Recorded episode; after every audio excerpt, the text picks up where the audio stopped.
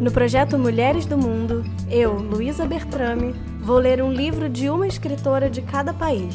A ideia é conhecer o mundo através da produção literária de mulheres, que vão me emprestar seus olhares e suas palavras para que eu possa descobrir novos mundos para além desse que já me é familiar.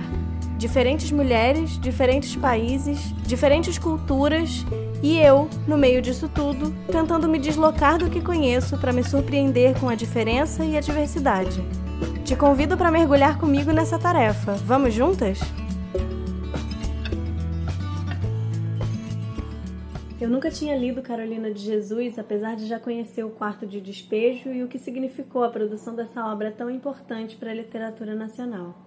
Ao começar o projeto Mulheres do Mundo, que é essa tarefa que eu criei para mim mesma de ler um livro de uma mulher escritora de cada país do mundo, o nome dela me veio de súbito começar do Brasil e avançar mundo afora. Procurando o quarto de despejo, me deparei com esse outro livro chamado O Diário de Bitita. A capa, com uma foto da Carolina bem de perto, curvada sobre a mesa com um lápis na mão, me chamou a atenção. Pensei, por que não? Afinal, talvez seja ainda mais interessante começar a ler uma autora por um livro que não seja sua obra-prima, aquela mais conhecida e reverenciada. O livro conta a vida de Carolina, que só ouviu seu nome pela primeira vez na escola, pois antes disso sempre foi chamada de Bitita, desde a infância em Sacramento, Minas Gerais, até sua mudança para São Paulo.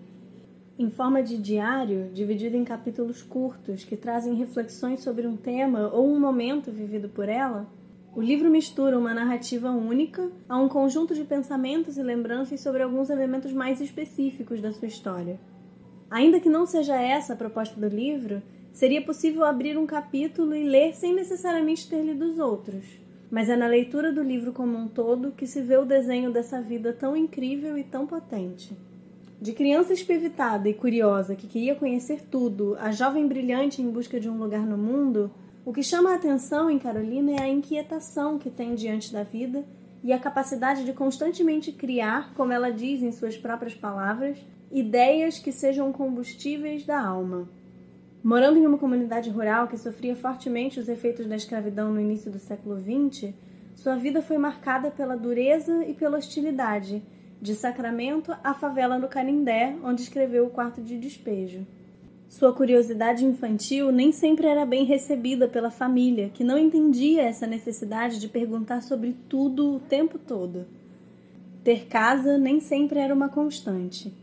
As andanças pelo mundo, de cidade em cidade, em busca de teto, comida, trabalho e um pouco de paz, parecem ter tornado Carolina um pouco menos confrontadora do que quando era criança, mas não por isso menos encantada com o mundo. Cheguei à conclusão de que não necessitamos perguntar nada a ninguém. Com o decorrer do tempo, vamos tomando conhecimento de tudo. A dificuldade em conseguir trabalho implicava em nem sempre ter o que comer. Não ter uma casa significava muitas vezes dias sem banho.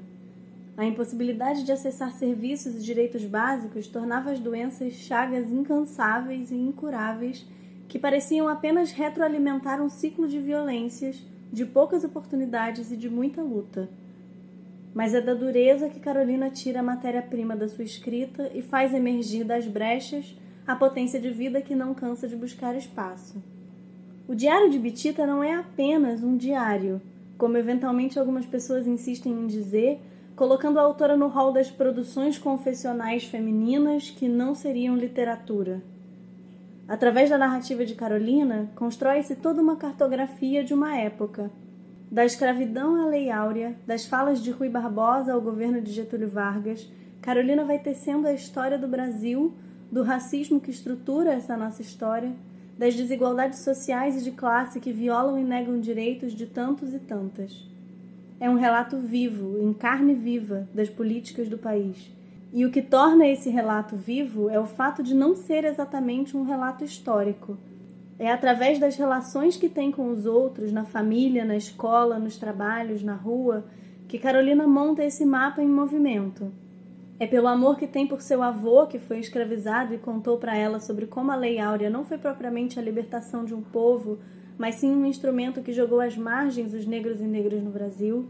que ela descobre que a cor de sua pele retira-lhe possibilidades. É pela tia, negra, mas também racista, que não quer que sua filha se case com um negro e que detesta a sobrinha por considerá-la feia, que ela descobre que suas roupas, seu cabelo, sua cor e o local de onde vem medeiam todas as suas relações com as pessoas. É ao ver um homem acusado de roubo ser arrastado pela polícia enquanto crianças gritam atrás dele: Fulano roubou, Fulano roubou, que ela descobre o que significa ser negra aos olhos da polícia e como isso pode, como veio a ocorrer mais tarde, levá-la a ser presa sem nem ao menos saber o porquê. É nos inúmeros trabalhos que teve que sente cotidianamente como funcionam as relações de raça, de classe e de gênero, sempre sendo explorada, ganhando menos do que o combinado, sendo demitida, seja porque ajudou o patrão a abrir seu cofre, seja porque simplesmente os patrões decidiram que não querem mais que ela ocupe um quarto de sua casa. Ah, comigo o mundo vai modificar-se. Não gosto do mundo como ele é.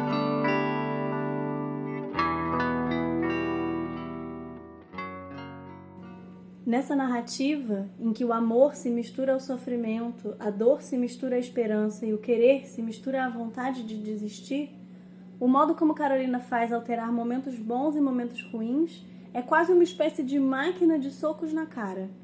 Mal se teve tempo de sentir a sua dor, já se está sendo contagiado com alguma pequena alegria inocente, quase infantil.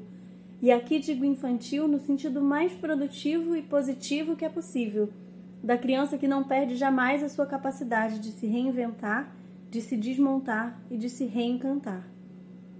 Na leitura, é quase como se nos sentíssemos obrigados a resgatar ou produzir essa criança em nós, porque Carolina nos convoca a se deslocar, a se mexer, a se engajar.